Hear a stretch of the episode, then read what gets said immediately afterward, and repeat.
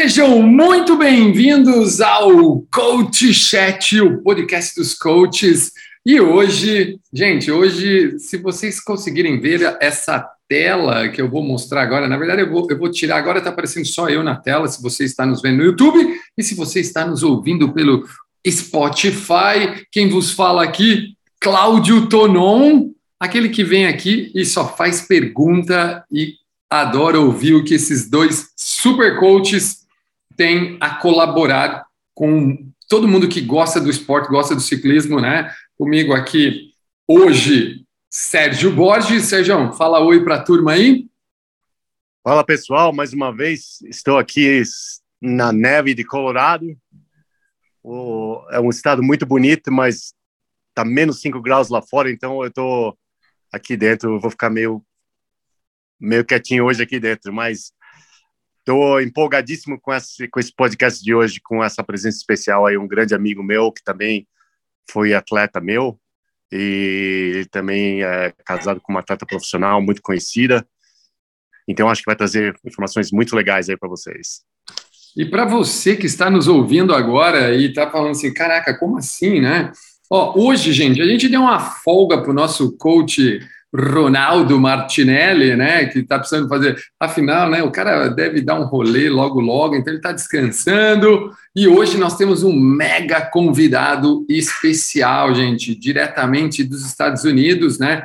A gente tem aqui uh, o, o, Sérgio. Fala o nome, fala o nome dele certinho aí, cara, para não ter erro de eu, de eu falar errado o nome. Para mim, o super convidado hoje Jay. Ah, Sérgio, apresenta o Jay aí, por favor, que uh, o nome certinho. Apresenta ele aí, depois eu, eu faço as, as entradas principais aí, cara. Bom, o, o sobrenome do Jay é um pouco complicado e eu também não sei se você pronuncia certo. Jay is going to forgive me if I pronounce your last name wrong. Prashun. Yep, got it. I got it. Okay. Well, Jay é, eu conheço o Jay há muitos anos, ele está envolvido no esporte aí de ciclismo e triatlon por umas, pelo menos também umas três décadas. O Jay foi o editor da revista Triatlética, que eu acho que muitos aí no Brasil conhecem.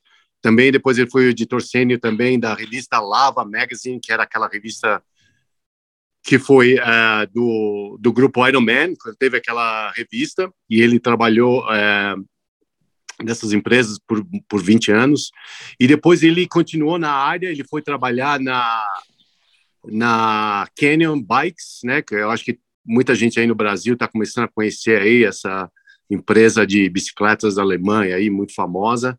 O Jay também trabalhou na Wari Inc., que é uma empresa que faz roupas muito legais e de, diferentes de, e tem times de triatlo nos Estados Unidos inteiro.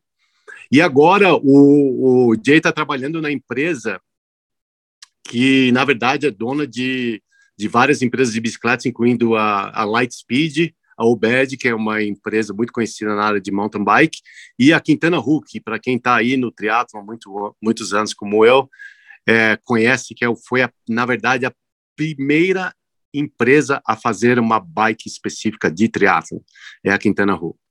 Então, o Jay hoje vai estar tá aí é, falando um pouco das novidades, as coisas é, diferentes que todo mundo gosta de saber aí, que é o, um assunto predileto, que são as bicicletas. Exatamente. Hoje, uh, Jay, seja muito bem-vindo, Sérgio. Manda lá para ele dar, falar um, um, um olá para o pessoal aí do Brasil e aí eu já vou falar tudo sobre o que a gente vai falar hoje, gente. Jay, uh, Sérgio, manda lá. Jay, we're asking you to say uh, a little hello to the Brazilian Brazilians and uh, just say hi and introduce yourself just briefly because I already yeah. did. Yeah, glad to glad to be speaking with uh, triathletes in a country that I I'm very fond of. Having you know my second Ironman ever was Ironman Brazil in uh, Floripa, and uh, got to spend quite a bit of time down there with uh, um, with Fernanda Keller, and uh, yeah, so it's a it's a pleasure to be speaking with the Brazilian people. Não, o prazer é todo nosso, né, Sérgio? Fala, o prazer é todo nosso tê-lo aqui.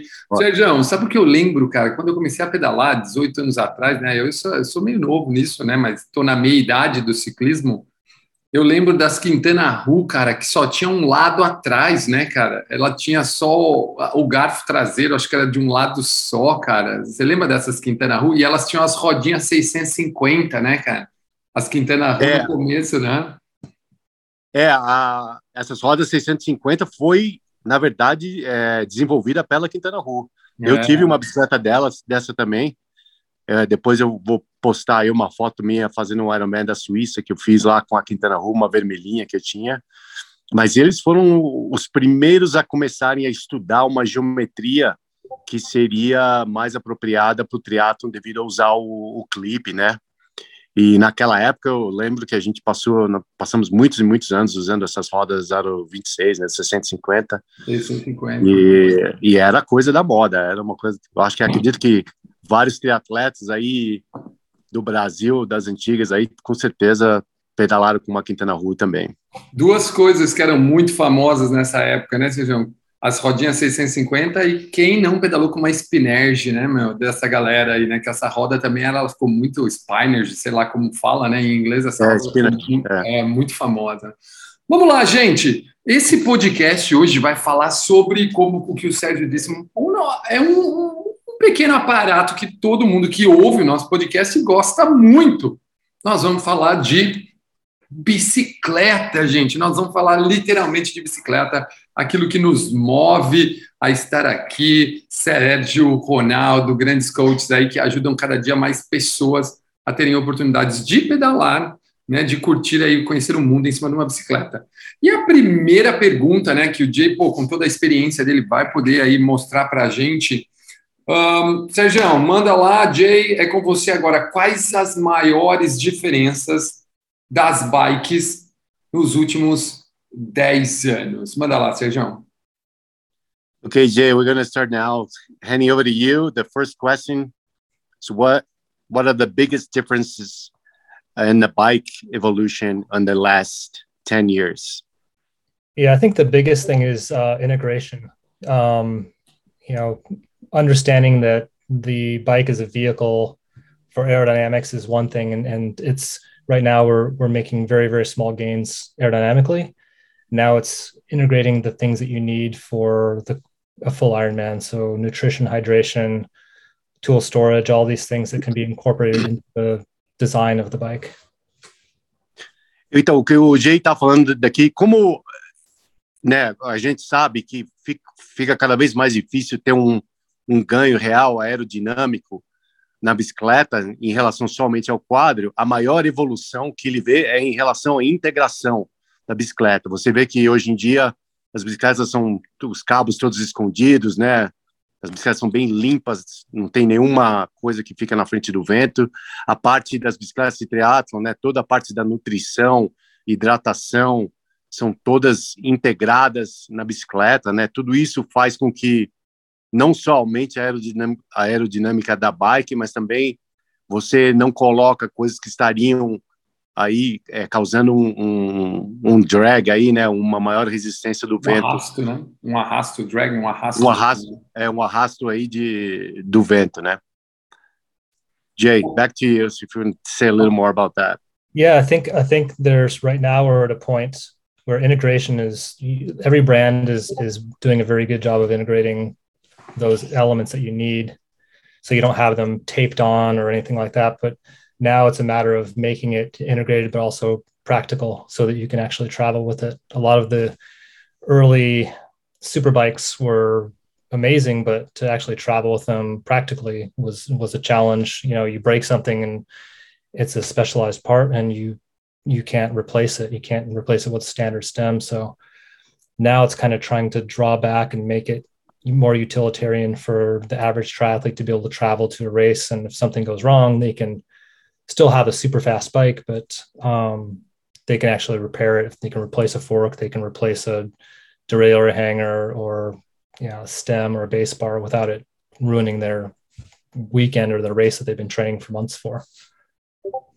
Isso é uma coisa muito interessante. O, o que o Jay estava falando também, uma das evoluções das bikes, eu sei que muitos de nós aí já passamos por isso, né? A, as bicicletas agora elas elas são bem mais fáceis de ser transportadas se você desmontar e levar ela para na Malabike para uma competição, do jeito que, as, que eles estão fazendo a, a, essas integrações, você já não vai, você já não usa partes que são muito especiais, que são feitas especificamente. Então, no caso de quebrar alguma coisa, você está na roubada aí numa prova de triatlo. Hoje em dia, essas bikes já estão usando partes que são integradas, mas também são partes que são fáceis de ter acesso e serem substituídas, no caso precise. E uma outra coisa interessante também que ele que ele estava falando, né, é da evolução. Eu vou até perguntar para ele falar um pouquinho mais em detalhe, mas nessa integração, qual seria a maior diferença em termos de ganho aí é, na velocidade da bike aerodinâmica?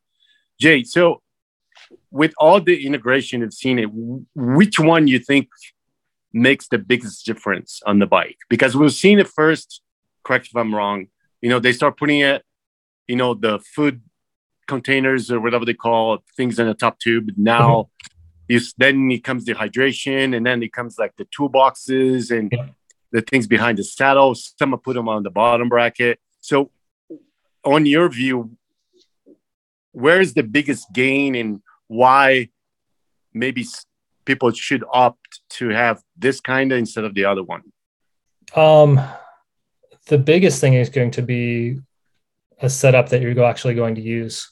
So to put something behind, I mean, at Quintana Roo, the biggest thing is make it make it usable so that you're actually going to use it. So if you have nutrition, you want to have it accessible when you're in the aero bars easy to access. You don't want to have to sit up and reach back to get anything. So you want to have everything within a within an arm's reach. Um, you know, things like tools that can that is there's all things that you can have further away because if you have to stop, you're going to have to access that at a distant point anyway to change a tire or something like that. But anything that makes um, makes it easy to easy easy easiest to access is probably the best um, best thing. So you want to make it easy easy to drink, easy to eat, easy to put it away, easy to to you know get to a straw or something like that without having to break position, without having to to compromise taking a hand off the handlebars and lose stability. So um, whatever the whatever it is that's going to be integrated, it needs to be usable easily to to the you know a, a beginner Ironman triathlete or a beginner even Olympic distance athlete that's that uh, isn't quite as confident with their handling or or their ability to to access those things. Sérgio, é, isso é uma. Isso, isso é, não sei se você entendeu essa parte dele, mas fala. É, não, é, eu entendi até, né? Depois você vai traduzir para a galera aí que está ouvindo, mas, pô, fica claro, né, que para ele essa grande diferença foi a facilidade de uso de pô, que faz com que o cara perca menos tempo para ficar pensando onde ele vai pôr, o que ele tem que pegar, ou ele sair da posição dele para ele conseguir realmente ter acesso, né? Que foi o que ele mais falou, tipo, sobre a acessibilidade, né? Essa coisa de, dele saber onde está cada coisa e ficar fácil para ele não perder tempo, para ele ganhar, para ele otimizar, enfim, coisas assim. É legal isso, né, cara? Porque às vezes a gente olha e fala, pô, nego olha, né, Sérgio? O cara que compra a bike só, ele olha e fala assim, Porra, mas aquele tambor de água atrás de uma, sei lá, de uma chive, ou pô, pôr um negócio de água dentro do quadro, e aí a gente falar com um especialista e ele falar que isso foi a grande inovação, demais isso, né? Dá uma traduzida mais ou menos do que ele falou para a galera aí, mas tem, é muito louco ouvir isso, né, cara? É, isso é, é você, matou quase 100% aí o que ele falou. Na verdade, como você estava falando, né, acessibilidade, né, seja uma coisa fácil de ter acesso, aí que o atleta não procure, não tenha que ficar procurando ou sair da posição, né, porque quanto mais você fica naquela posição aero, mais eu ganho. E uma coisa interessante também que que ele falou é que do jeito que eles estão desenhando as bikes também, para você ter um acesso fácil, para você não tirar a mão do guidão, e ajuda muito até os, os iniciantes no triatlon, né? Eu lembro que, nossa, eu lembro isso. Eu ia assistir umas provas de triatlon e naquela época só tinha aquela garrafinha atrás do banco, coisas assim. E você via uns, uns iniciantes assim, tem, tem que tirar uma mão do guidão para pôr a outra mão atrás, né, a garrafinha. Tirou a mão, caiu, né, velho? E aí começa, né, tá toda essa essa coisa, às vezes até até garrafinha embaixo, né, do, do aqui do no, no, na posição normal, né? Quantas pessoas que tinham que olhar para baixo, daí acaba perdendo o controle da bicicleta, né? Então Sim. eles estão pensando na no fator segurança, no, no fator uh, né, de ter um acesso fácil, no fator de ter tudo lá é, organizado no, e numa posição que você vai achar e que, que ele fala também, né? Você tem acesso à sua nutrição, à sua hidratação e você também tem um lugar para você colocar o gel depois que você usa, quer dizer, fica tudo ali na mão, você não, não, não, não tem que sair da posição para nada, né?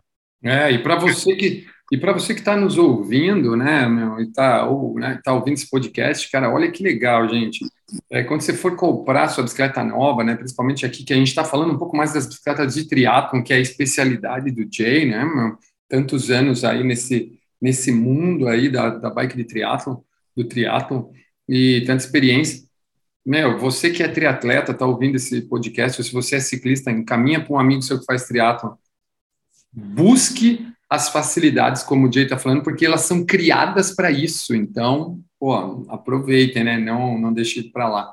O Sérgio, faz uma pergunta para ele, para mim, que até tá fora aí, cara, e até vocês dois, né, podem comentar, né?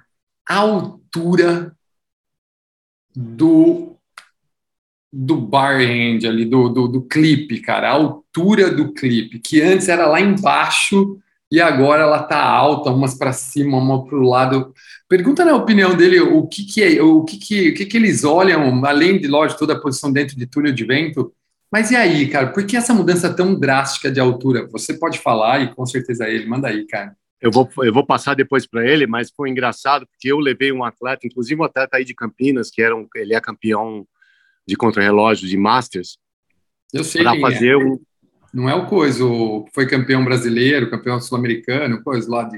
O Geraldo Reis. Geraldo Reis. Ah, eu já ouvi falar, mas não é. Ele compete aí no Velo. É, ele é mais velho, né? Mas ele compete. E ele foi, eu levei ele lá no túnel do vento, lá em San Diego.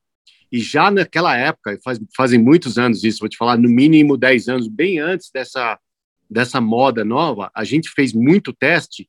E uma das coisas que a gente é, já tinha é, que a gente descobriu nesse teste foi que na verdade você colocando o teu handlebar, o teu clipe mais alto, você consegue colocar a tua cabeça numa posição mais baixa, mais relaxada. E porque na verdade a cabeça é o é o que tem o maior arrasto é a cabeça. Porque na verdade quando, você coloca o guidão muito baixo, você tem que na verdade levantar a cabeça mais alto.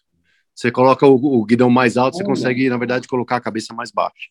Mas o Jay vai explicar, porque, aliás, ele acabou de, de sair do túnel do vento lá no Texas, que levou um dos atletas profissionais é, da Quintana Roo lá para fazer um teste, então ele vai vai passar aí para vocês Nossa, e eu vou manda ver. Muita informação quente, né? Informação quente, manda lá para ele.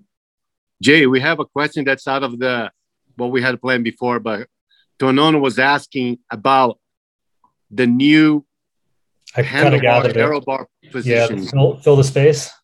No, why why so high now compared because before you know remember we used to slam the bars yep. very very low. Yep. And why now everyone's actually going? I think if if I'm not wrong, I think if I look at the Ian Frodino's position, I think his arrow bar pads are almost aligned to their saddle, which is was unheard of it our you know 30 years ago right right yeah it's funny i just i just um, got back from the wind tunnel with with uh, justin and jeannie metzler uh, last week. We did we took them to the tunnel for some some uh, testing on the new vpr but also to to adjust their fit to the new bike. Um, and justin metzler has the same thing. He has the drag to zero extensions that that come up at a really steep angle. Um, and I ask them the same thing. There's that there's there's there's a shielding of you know putting the forearms and, and a between the aero bar you between the aero bars bottle in between to help kind of like blow wind past you. But a lot of it for him is uh, being able to brace his upper body um, up against the, the forearm cups. Um, so he's able to get stability that way. Um, he's he's got a really narrow, like literally his forearms are right next to each other. So um, it provides a bit of stability. He's literally resting his upper body his el- onto his elbows forward um, and can sustain that over you know over an Ironman distance ride, five hours. So, um, but I think ob- obviously a lot of that's going to to come down to a fitter and, and you know being able to um, have a fitter determine whether that's the right move for you. Yeah, I, I couldn't believe it how um, how comfortable that position was when I mm. first set that up for me for myself. Yeah. yeah. And then I was like, I wasn't for the first time struggling to be on the trainer for a long period of time on the air position with that.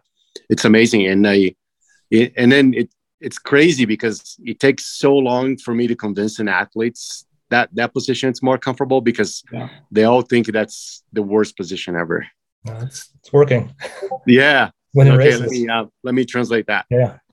Bom, pessoal, então que o Jay estava falando, ele, ele acabou de sair do túnel do vento lá no Texas, ele levou uh, dois uh, atletas profissionais da Quintana Roo para lá para test, testar a nova bike que eles estão lançando, mas também para ajudar a posição.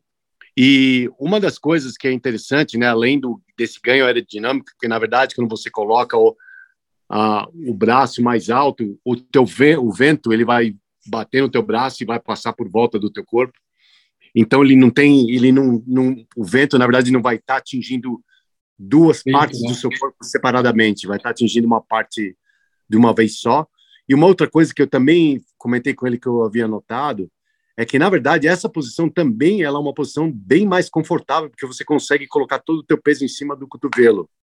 E no caso do atleta né é, que ele estava comentando ele consegue o teu o teu torso você consegue colocar o peso do corpo em cima em todo em cima do cotovelo que fica uma posição bem mais fácil sem você ter que requerer nenhum músculo para ficar segurando o teu o core menos core para ficar segurando o teu corpo. Então na verdade, é uma posição que, além de ser mais aerodinâmica, ela também se tornou uma posição bem mais confortável.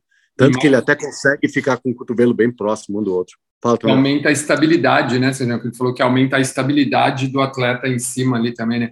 E é engraçado, porque até as peças mudaram, né, Sérgio? Que antes eram duas, né? Agora eles estão fazendo uma peça única, bem fechadinha, e se, como o Jay disse, é, parece um míssil, né? O vento bate e já sai direto, né? O vento ele já sai para o lado, ele não chega a bater no seu peito, diminui a, o, o, o, quanto o vento vem na, no peito da gente, na verdade, naquela posição antiga, né, cara? Então aqui é. vira um, um, um, é como se fosse um like a missile, yeah, like a missile, né? It's the, it's the same. Exactly. Like a, it's, it's very cool. Yeah, yeah. yeah very cool. Yeah. Uh, Sérgio, manda. E aí, agora, assim, ó, essa pergunta é muito legal. A próxima, eu acho que, cara, só dessa posição aí, dessas duas coisas aí que a galera já ouviu, pô, já ganharam um presentão, hein? Porque uma a gente achava que era só para encher coisa para vender bike nova. Na verdade, é um dos maiores ganhos, na opinião do especialista. E essa coisa da aerodinâmica, que antes a gente achava que era feio, agora a gente vê que é funcional. Agora, ou seja, manda para ele lá, cara, a Superbike. Né? O cara vai lá vai comprar uma superbike. O qual é o, o real ganho? O que, que o cara realmente ganha ao comprar uma superbike? Né, cara? Porque às vezes, uma vez um amigo meu foi na, na Alemanha comprar umas peças, seja, o cara falou assim para ele: Você é profissional? O cara falou: Não. Mas por que você está levando a mais top então, cara? É mais caro, dá poucas gramas e não vai fazer muita diferença no seu pedal.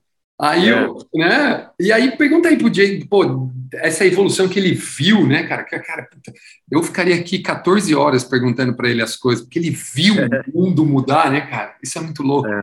Pergunta para ele, na opinião dele, qual é o ganho entre a Superbike e, a, e uma bike? Manda lá. É. Jay, uh, to know was saying that if we could, we would be here for 14 hours just asking a bunch of bike stuff, dude. Oh, totally. awesome. we do it experience. Totally we want to awesome. know everything. Awesome. So the second question is that you know the super bikes, you know those fourteen thousand dollar bikes or more, yep. whatever they cost. Yep. And in your opinion, what's the biggest difference or gains can you can have of those fourteen thousand dollar bike compared to, let's say, a three thousand dollar bike, or let's say your top. To be more specific for you on your current work, talk, uh, tell about your top of the line Quintana Roo bike, the newer one, and let's say your entry level Quintana Roo bike, why people should buy the more expensive or or not, or for, or for who that bike is for. Totally. Yeah, I think. I mean, it's easy to be for any triathlete to be drawn to the to the top of the line bike. You know, we just just a few months ago launched the VPR, which is our new um, our new super bike, which is you know has all that aerodynamics integration massive adjustability. That's again that kind of goes back to what we were speaking about with having it be a super bike but also be practical. You can travel with it um, but we've also carved almost two pounds of weight out of it. Um, and yeah it's it's we took it to the tunnel. It's, it's with matt hansen and it's fast. But even for a $2500 bike um, the I think the the gains you can get are are pretty small. Like you can spend ten thousand dollars on a bike and still probably get beaten by the same athlete, you know, same level athlete that's on a bike that's four times less expensive. Um, a lot of it's going to come down to fit because again, the the biggest you know piece of equipment in the aero equation when you're on a bike is the the athlete, the body. You know, that's we can't make ourselves aerodynamic um, so we're taking up 80 something percent of the frontal front, frontal arrow um, package. But, you know, I guess, I guess it all comes down to um, the level of athlete you are and how, you know, you're going to be gaining maybe a few minutes over the course of an Ironman. If it's worth it to you for to chase two minutes, um, if you're trying to get on the podium, then it makes sense. Um, if you're spending that money to get those two minutes, but you're going to end up giving it back with a slow transition or a really slow run because you haven't put the training in the run, then it doesn't really make as much sense. Um, if that, I don't know if you can distill all of that there. yeah, yeah, yeah, great. Um, so I asked Jay, eu perguntei para o Jay da diferença da Superbike, né? No caso da Quintana Rua, eles acabaram de lançar uma bicicleta nova, uh, VPR, VPR, right, Jay? Yep. VPR. A VPR, quer dizer que a grande diferença nessa bicicleta, além de ser.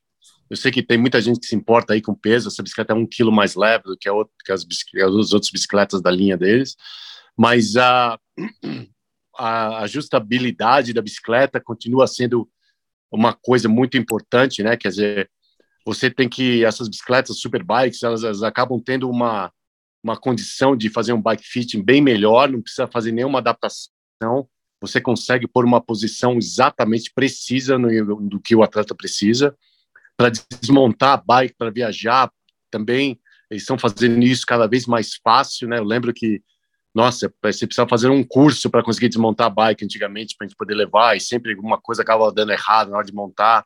Eles estão fazendo isso uma coisa bem mais fácil para eles. Logicamente, estão usando os componentes é, né, eletrônicos e todas essas coisas de maior. Mas tudo isso, na verdade, o que o Jay estava falando, né, é para é, melhorar a posição do atleta na bike. Quer dizer, então, se você consegue ter uma posição boa e numa bicicleta de 2.500 dólares, é, em relação a uma bicicleta de 10 mil dólares, você vai andar mais rápido numa bicicleta de 2.500 dólares. Né? Então, a diferença, e o que ele está falando, na verdade, ele acha que a que no máximo você ganharia uns dois minutos aí numa distância de Ironman, aí de 180 km na bike, é, dessa super bike em relação a uma bicicleta de 10, 12 mil em relação a bicicleta de 2.500 dólares. Então você tem que ver se realmente vale a pena esse teu, esse teu investimento, que na verdade você provavelmente pode ganhar isso fazendo um treinamento bem melhor do que investindo nesses 10 mil.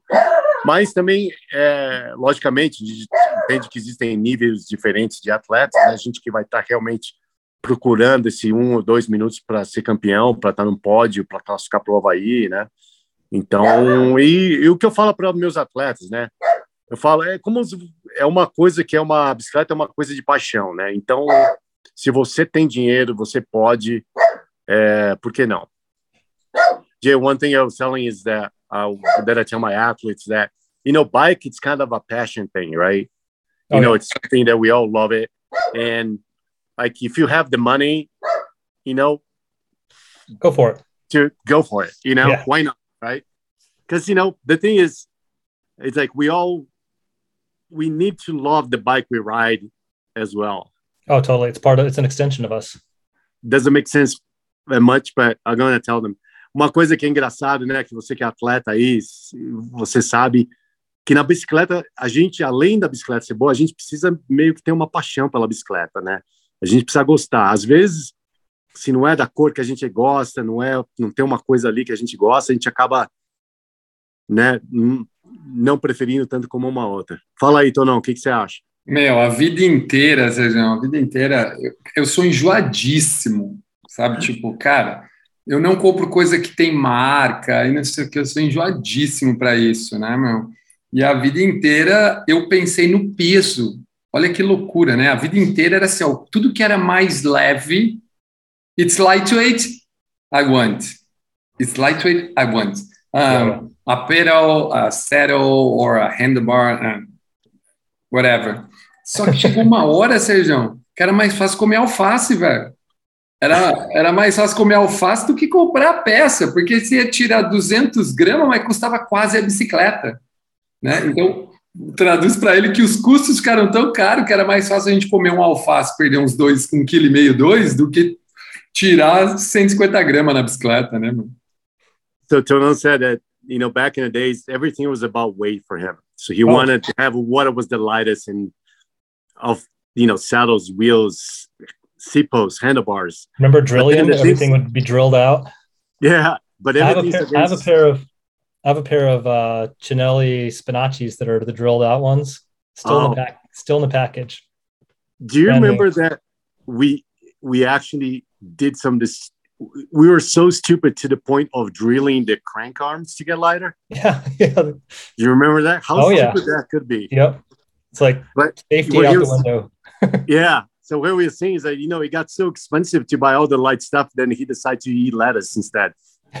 kind of lose, lose that, those two pounds. Exactly. Então, uma coisa que o, que o Jay estava falando, que eu lembro, eu acho que você precisa, precisa ser bem antigo do esporte para lembrar isso, mas eu lembro que a gente era a gente era tão louco com esse negócio de peso que, que a gente pegava os guidão e fazia furo com a furadeira no guidão. E eu lembro que até uma época, uh, eu não cheguei a fazer isso, mas eu vi muita gente que chegou a fazer, pegar a furadeira e colocar furo no pé de vela para ficar mais leve, mas olha que coisa estúpida, né? É, eu acredito. Eu nunca vi, eu confesso que isso eu nunca tinha visto, mas eu acredito, eu acredito.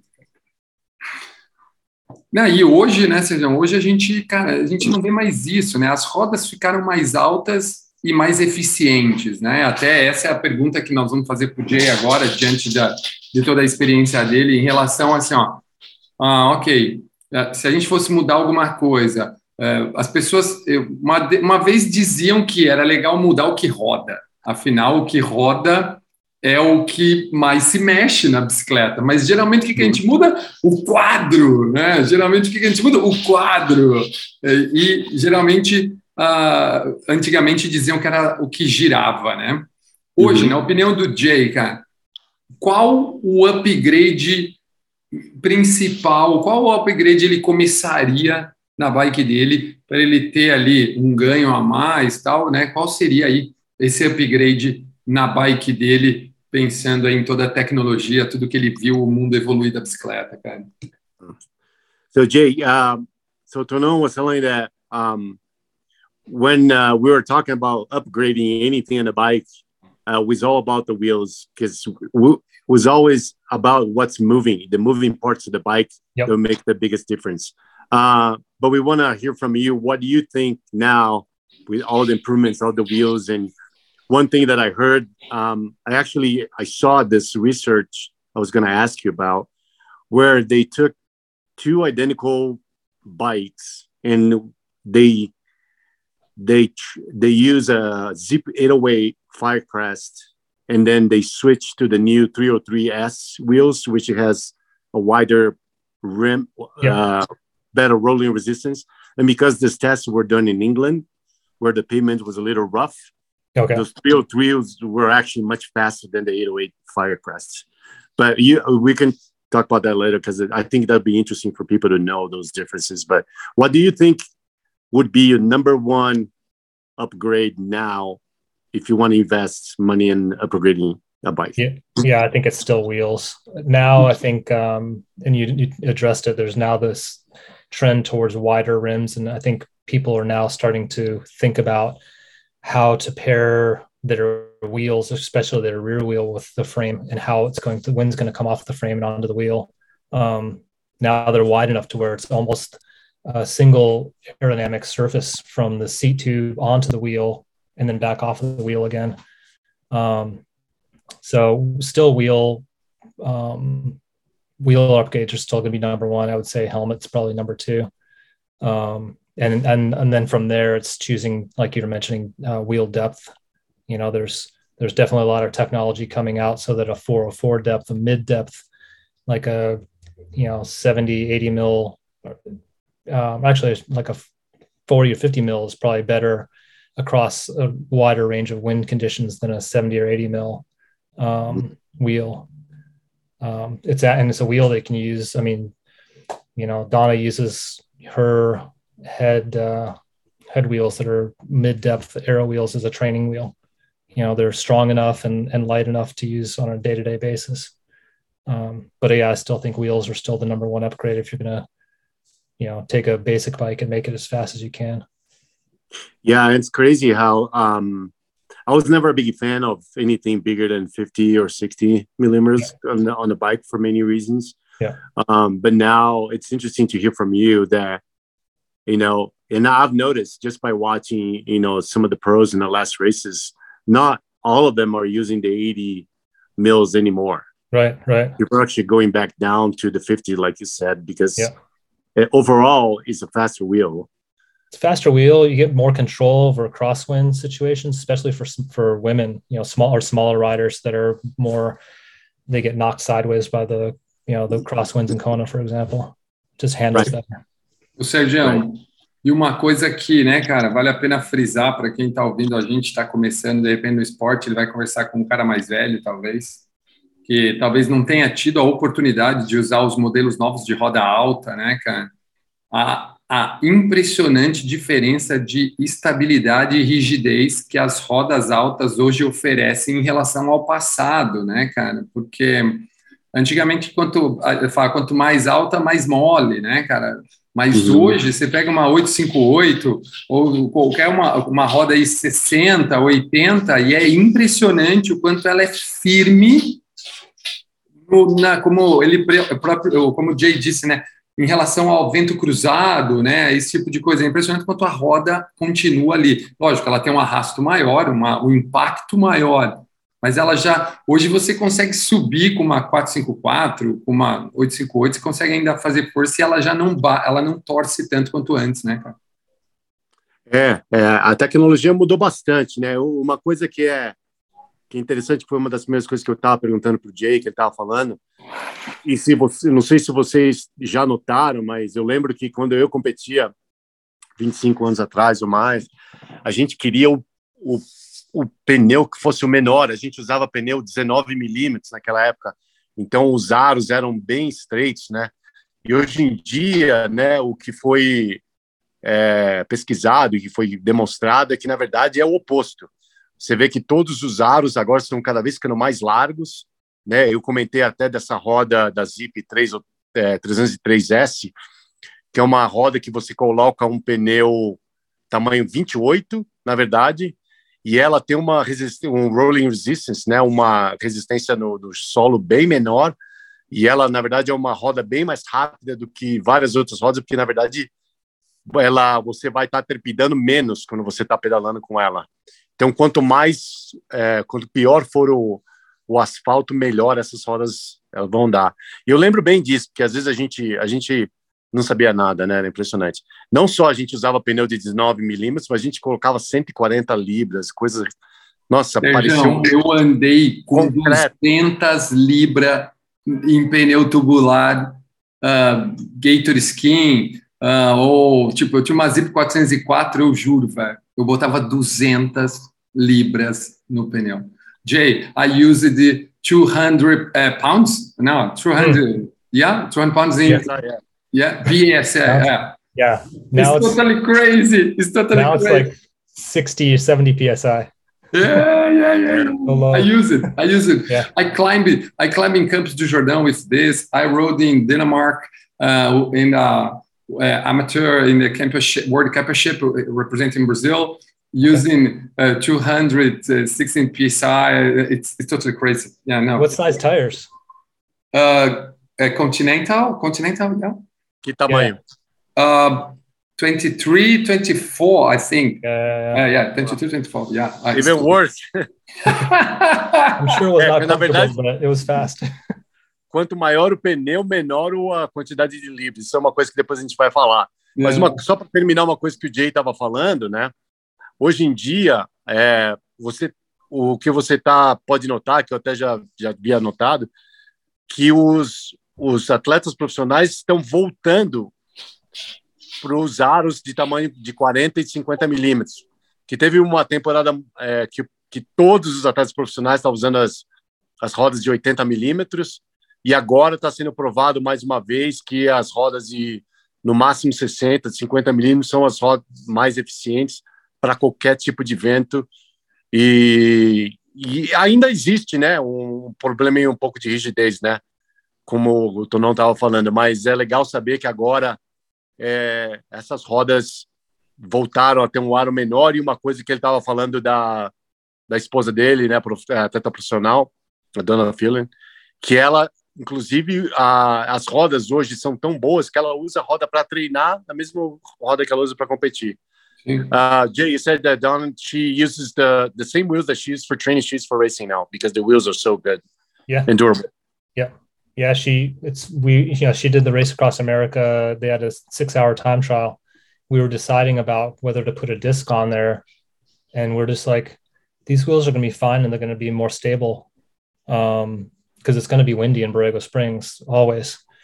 And sure enough, it turned out to be the right decision. Like, and you know, we didn't have to spend extra on any wheels or anything. It was just one set of wheels for everything. yeah, so that's enough. Yeah, so it makes you always it makes you wonder, you know, if it's worth it to invest in a disc wheel because it seems like people are using less and less. Yeah, it's you really what have the wind tunnel say. What's that? What's the wind tunnel say? I think it, I mean it's faster, but I mean I think the the minimum you, know, you have to have perfect conditions and you have to be you know someone that's probably wanting to spend eighteen hundred dollars on a on a single wheel that gets used once or twice a year. It's yeah. I mean the the value for it is pretty diminishing. But I mean, if you want to win, if you want to get on the podium, then it's probably something you have to think about.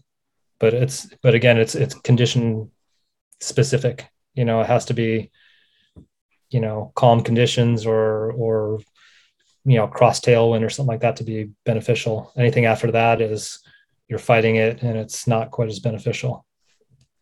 É, eu perguntei aqui para o Jay, né, é, das rodas fechadas, né, porque sempre foi o sonho de todo mundo, né, que todo mundo queria ter uma roda fechada, porque ela também é uma roda que fica bonita, faz aquele barulho, né.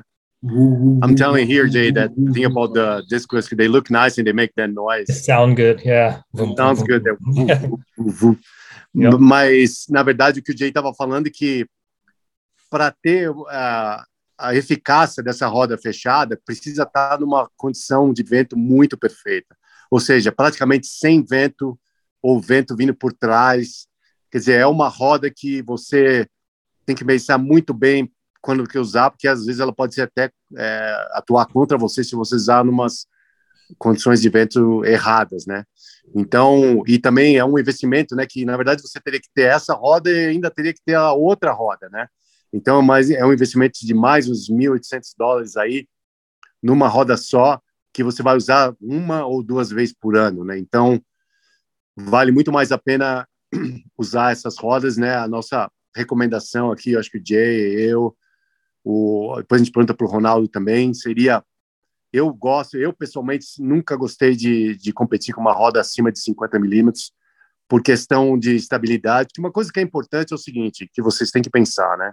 Se você for colocar uma roda na sua bike, que você vai ficar preocupado com essa roda o tempo inteiro que você está pedalando, então você sabe que aquilo não é certo para você. Você tem que estar tá com um equipamento que você tenha, que você vá pedalar e que você fique tranquilo e relaxado, não um equipamento que você fique com medo de que alguma coisa vai acontecer. Ah, eu, eu passei por isso algumas vezes, cara. Eu fiz, disputei um campeonato brasileiro, disputei um pan-americano de time trial, e, e aí eu passei esse apuro. No brasileiro eu andei de 50, dava para ter usado fechada. Aí eu fui para o Pan-Americano, foi uma idiotice. Tipo, eu devia ter ido com a minha roda 50, que era melhor que a fechada, entendeu? Tipo, o, o, o percurso e tudo mais, a, a roda 50 e ela teria sido muito mais eficiente por causa de retomada, por causa de curva, rotatórias. Mas, né, na ânsia de, ah, não, tem que ser fechada, tem que ser fechada, a gente acaba cometendo alguns erros. É, isso é uma informação. Eu gostei dessa dica, Sérgio, essa coisa do Ó, isso aí, ou seja, depois nós precisamos conversar para organizar seus posts de Instagram, porque, cara, pô, essa é uma dica demais. É, tipo, cara, é simples, gente. Você tem que ter um equipamento que você confia e que você está tranquilo em cima. Essa dica é demais. Essa dica é demais, cara. Muito bom. E não tem coisa pior do que você ficar preocupado na estabilidade da bike durante ah, a prova inteira. Exatamente, exatamente. O, o, o, a última perguntinha nossa pro Jay, cara, pô, que nem eu falei, né? Vamos marcar um café de umas 12 horas aí para a gente ficar conversando sobre isso, né, mano? Eu, eu, eu até preparo as perguntinhas em inglês. Um, cara, para onde nós estamos indo? Qual é, na opinião do Jay aí que está aí vendo, viu, vendo, vivendo? Adoro isso, cara. Para onde a gente está indo com as bicicletas, cara? Essa, essa indústria, essa evolução. O que está chegando de novo aí que ele, que ele pode dar um, um spoiler para a gente? Okay, Jay, now we're going to press you. You're going to have to open all your secrets. All right. Then you have to tell us the black box. What's coming? The black what's box. coming in the, in the, in the bike industry? What's new? What do you see that's coming? Where are the biggest changes in technology? What, what can we expect to see? And where do you think the bikes are going? Um, it's funny. So when I was at Triathlete Magazine, I did it. I used to do a what I called engineers roundtable. So I brought in, yeah, brought Gerard Verumen from Cervelo, Brad Devaney from Quintana Roo, um, all these top engineers that are making the world's fastest bikes. I brought them together in Kona, and we sat around and had um, mai tais and cokes and coffees, and and basically had all these top big brains in the in the sport talk about where the sport is and where it's going. Um, the one thing that I remember a lot of the engineers talking about saying they're saying we're just about at the max of what we can achieve with a bicycle. Like everything now is just fractions of of watts with a frame.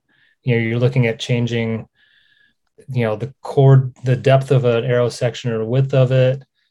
It's all so small. You're looking at just fractions of watts, which are just so small. They're the one thing that I remember them saying is making the drive chain drivetrain more efficient. The tr- the chain, um, as it runs through the drivetrain, there's a lot of inefficiencies there, and it's it's been proven over centuries to be the best way to to move a vehicle forward. You know, in a car, you know, you've got timing chains, or or on a bicycle, or in a motorcycle. The chain um, has been the one thing. So that's the one thing they said that could probably get the biggest improvements. Um, we saw a couple years ago um, Ceramic Speed created a um, a rack and pinion style of a drivetrain. I don't know if you remember yeah, seeing that. Mm-hmm. Yeah, and it hasn't really picked up yet, but that was the first time I thought somebody might do something that would be a big change in the way we could go faster with less less power, you know, less power output with more efficiency. So I still feel like that's probably going to be the next thing is drivetrain efficiency after after having listened to a bunch of guys that were way smarter than me. yeah. So you talk about the, the drag that causes the, the friction. Exactly. So you think, you know, one thing I always wonder, and I don't know if I'm saying things stupid, but you know, why are the chains made the way they're made now? Like, why people haven't tried different belt systems or different other things that we see in motorcycles or other things is like do you, yeah, do you have any knowledge in that? If people have tried anything different? I think with belts, I think there's still uh, inefficiency there. It's fine if it's in a single single gear, but to try and move it into multiple gears would be, I think that would probably be the challenge. Mm-hmm. Um, yeah, I mean, the, I can't think of any other way to kind of like propel something. They're all saying that that the chain has been the proven best way to kind of move it, you know, move a system. So, yeah, I don't know. oh, oh, I think, I, do, you, do you just someone's my print and do you think that the one by it's one of the biggest improvements? And do you really think it makes that big difference? I do. I think that takes that takes um takes a little bit of weight out of it. You don't have a front derailleur. Um, but I think you have enough gears from bottom to top and it's in a one by to take take on most any triathlon course. There's nothing so technical or hilly that you need that you absolutely need a two by four two by. I use the one by on my gravel bike and ride up uh, up and down Rancho La Costa Preserve. Um, you know, stuff that would be, that I would take my mountain bike on with a one by, and it's just fine. And obviously, I'll, a lot of mountain bikes are one by as well. There's definitely enough range, so I think one bys are fantastic for triathlon. Ok. Então, não se quer perguntar alguma coisa antes de eu traduzir? Não, cara, na verdade, cara, eu, eu assim, ó, vou dar só, me corrija aí, tá? Eu vou tentar dar um, não vou traduzir nada, pelo contrário, eu quero só, talvez, a, a, o que ele falou vai completar provavelmente o que eu falei. Provavelmente você que está nos ouvindo aí, está ouvindo falar, pô, mas uh, ele falou que a primeira coisa que ele trocaria era a roda tal, e agora na evolução ele falou da, é, se, se, não me engano, drivetrain, é a relação entre a, o pé de vela, o tamanho de pé de vela, o uso do tamanho de pé de vela e a relação traseira, né, Sérgio? Que foi uma das big mudanças da SRAM, né, da SRAM, como vocês dizem, né? Uh, uh, Jay, for us, SRAM is the same it's, it's RAM. yeah. yeah, yeah. uh, e, e a SRAM, quando ela veio com aquela nova mudança de coroa e relação traseira 10, 32, 10, 29, 10, 34, sei lá, enfim. Cara, mudou muito. E às vezes a pessoa fala: ah, mas eu vou trocar meu grupo por causa de uma marcha. Gente, nós estamos ouvindo aqui de um especialista, de um cara que vive nesse mundo de evolução de ciclismo, que uma das grandes coisas que pode vir a mudar e que tem mudado, e que tem evoluído e facilitado é a relação. É mais ou menos isso, Sérgio, que ele, que ele disse, não é? É, uma coisa legal que ele falou no começo foi que é, quando ele trabalhava na, nas revistas, no Triathlete, na Lava, eles costumavam a fazer uma, um round table, uma mesa, uma mesa redonda no Havaí, durante o Ironman do Havaí, onde sentavam todos os engenheiros, donos das maiores empresas de bicicleta, da Cervelo, da Quintana Roo, e todas as maiores empresas de, de bicicleta, onde eles justamente falavam sobre aonde que vai a evolução tecnológica, né? E uma coisa que já há muito tempo atrás é, eles já tinham um consenso, que o Jay estava falando, é que em termos de aerodinâmica, né, de material, isso estão falando em frações de watts, de ganhos de watts, né? Os ganhos agora, a partir de agora, já de um tempo para cá, são muito pequenos. Então não vê fazer um, um, um, um, quadro um pouco mais largo um pouco maior, né, um pouco mais fino, essas coisas vão dar um, um, ganho muito, muito pequeno e que, na verdade, acaba sendo até irrelevante. E uma coisa que ele vê que ainda tem muito a evoluir, que é uma coisa que a gente já falava isso desde o começo, logicamente existiu já uma evolução, né? É o que ele fala que é o drivetrain. O que é o drivetrain? É a relação entre o pé de vela, corrente e cassete, né? Quer dizer, é, é a, a, o atrito que é gerado nessa relação entre o cassete, o pé de vela, né, a coroa e a corrente, que ainda é uma coisa que é muito ineficiente, né, em termos em termos aí ah, é, dos especialistas, né? Existe muita eficiência, muita perda de força por causa da desse atrito, né? Então você pode ver que até existem é, é, coro, é, correntes que eles colocam aquela, aquele pó de cerâmica. Se você for olhar até o contra-relógio do Tour de France, você vê que todas as, as correntes são tudo branquinhas, né? Que eles colocam esse pó de cerâmica. Quer dizer, o que eles estão fazendo é realmente é, é reduzir esse atrito, né? Minimizar e uma coisa que, e uma coisa que aconteceu que você estava comentando agora, né? Que acho que a Shrimp foi a primeira a fazer. Bom, acho que ainda é a única a fazer, né? A única. Que começaram a fazer um, um pé de vela com uma coroa só, né? E que isso é uma coisa que já existia no, no mountain bike, né? Que foi passado para o triatlo e porque eles têm uma relação tão grande agora, né? Como você comentou, de 10 até 36, na verdade você acaba tendo quase todas as opções. As, as opções que você tinha no duplo, só que a, é, você não tem o, o, câmbio dianteiro, que é uma coisa menos para quebrar e também é uma coisa mais leve, e você não tem aquele o que a gente chama de cross-chain, né? aquelas cruzadas grandes, quando você põe na coroinha para pequena, essas cruzadas provocam bem mais atrito também, então isso aí é uma coisa que está sendo utilizada. Ele falou que na bicicleta de gravel dele, ele falou que ele sobe paredes, faz tudo com também tem aqui nos Estados Unidos a gente, a gente chama de one by, né? É um x que seria é, uma só coroa. E, mas ele ainda acha que a que a evolução, se for acontecer, vai ser nessa área e até a Shrem mesmo lançou numa das Interbikes, que é um dos shows de bike que tem, foi na Aerobike, uma delas, que é um, um sistema, não sei se você chegou a ver, não, mas é não, não tinha corrente. Era um sistema de a, é, Ceramic Speed, a Ceramic Speed que foi que mostrou a bike que era encaixado, era parecia um cardan de caminhão. Isso, isso, isso, ah. isso, exatamente. Exatamente. É isso aí. O, o, o e, e, cara, é, essa coisa da, do, do grupo, você falou, a Campanholo também tem, né, meu? O ECAR, acho que é ECAR, o ECAR, né? É o grupo da. É um 13, só pra, né? Só para gravel, né? não é para é gravel. Exato, exato. Essa... Eu estava quase querendo comprar esse grupo para colocar na minha road, na verdade. É, não, mas, cara, que olha, ele pode dar bom para quem não liga. Para quem mora num lugar onde vai andar mais para cima do que para baixo, ele é fenomenal. Entendeu?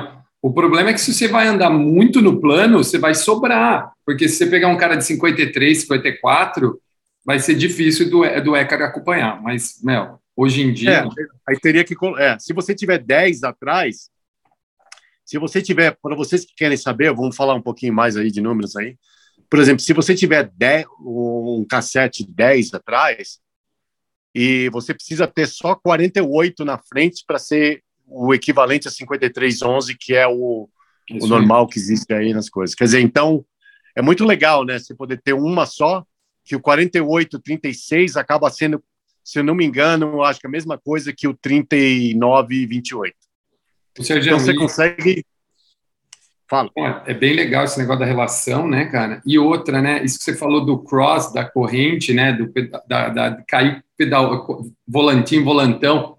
Às vezes a corrente pulava para fora, né, cara? O câmbio, né? Ela, ela saía do, do, do, pé de vela ali, o cara perdia tempo, tinha todo um malabarismo para voltar a corrente pedalando, cara, era muito louco isso. Né? Ainda Até é. no Tour de France acontecia isso, né? É, é, ainda é. Você lembra que o Frank Schleck aconteceu isso também, que ele, o contador passou ele naquela subida? Exato, exato. Um, Sejão, estamos aí chegando no final de mais um super episódio. Jay, thank you so much for coming and bringing this news uh, and uh, stories and um, uh, cues for the better performance and uh, other things. Uh, awesome. Uh, that we can do this more times. Sérgio, totally. muito obrigado. Agradece ele aí sem palavras. Eu, eu, eu adoro estar no meio de, da história, sabe? Tipo, você, Ronaldo, Jay, pô, para mim é um prazer enorme. E para quem está nos ouvindo, então, não, Sérgio, pode finalizar, passa a bola para o Jay para a gente mandar ver nele. Vou passar. É, pessoal, foi muito legal. A gente agradece, agradece muito aí a presença do Jay. É, o que esse cara tem aí de conhecimento aí é uma coisa absurda. É, infelizmente, a gente não tem 10 horas para ficar indo em detalhes, mas você pode perguntar o que for que ele já passou. Não só né, na, na área da revista como, como editor, mas também trabalhando na, trabalhando na empresa de bicicleta e também dando apoio a atletas profissionais, né? Quer dizer, ele está sempre no que no que está de melhor, conhece tudo E a gente, pô, foi um prazer muito legal ter o Jay aí ajudando a gente aí. Eu vou passar para ele aqui para dar um, dar um alô para vocês aí. E até a próxima aí, pessoal.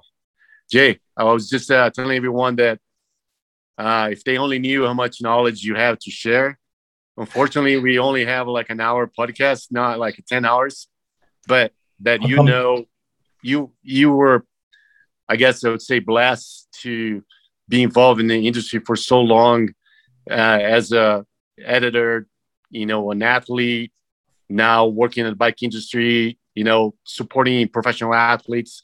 So everything that's anything that's out there, you know it. So I've seen some stuff. we're, some we're stuff. just we're just very happy to have you uh, sharing some info with us here. Yeah, I'll come back anytime too. You guys want me to bring come back and chat on it, like anything from my first ever triathlon coach.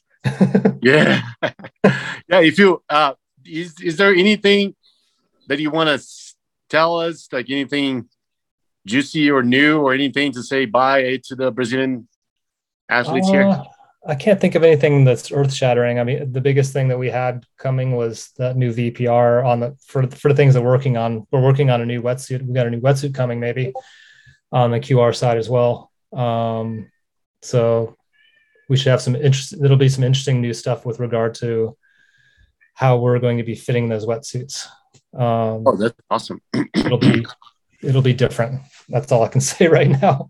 And you, do you guys have any new um, professional athlete that people know that's going to um, be racing for you guys? On the QR side, we've we've kept mostly the same same athletes. Um, Jeannie and Justin Metzler, um, the Phil Now sisters, which are a um, pro and age grouper uh, out of North Carolina. Um, yeah, those are the big ones. You know, having Jeannie Metzler, we're really excited yeah. that she finished second. Yeah, she finished second at 70.3 World. So mm-hmm. um, we want her to get one more step up on the st- spot at 70.3 Worlds this year. yeah, fingers so, crossed. Yep. She can run, that girl. Oh, she's she's quick. Yeah. She's quick. Awesome. But yeah, thank you guys. Thank you. Bom, perguntei pro Jay se tem alguma coisa nova aí que, que gostaria de de passar aí para a galera do Brasil. E falou em relação a quem está na rua, né? Tem essa bicicleta nova que dá para sair, que é mais bem mais rápida aí que as outras bicicletas, além de ser um quilo mais leve. Eles também estão lançando uma roupa de borracha, que ainda ele não pode dar muito detalhe, mas parece que uma roupa de borracha que vai ser feita também especial para o atleta, alguma coisa desse sentido. Eu perguntei se eles vão ter algum atleta novo, mas eles vão manter o, o, mesmo time que eles tinham antigamente, com atletas que eles tiveram que foram segundo lugar no, no, no Mundial de 70.3, né? A Jeannie Nestler e o marido dela também, o Justin, no parte do time, e dois atletas também da Carolina do Norte, que, que são aí o, do time deles.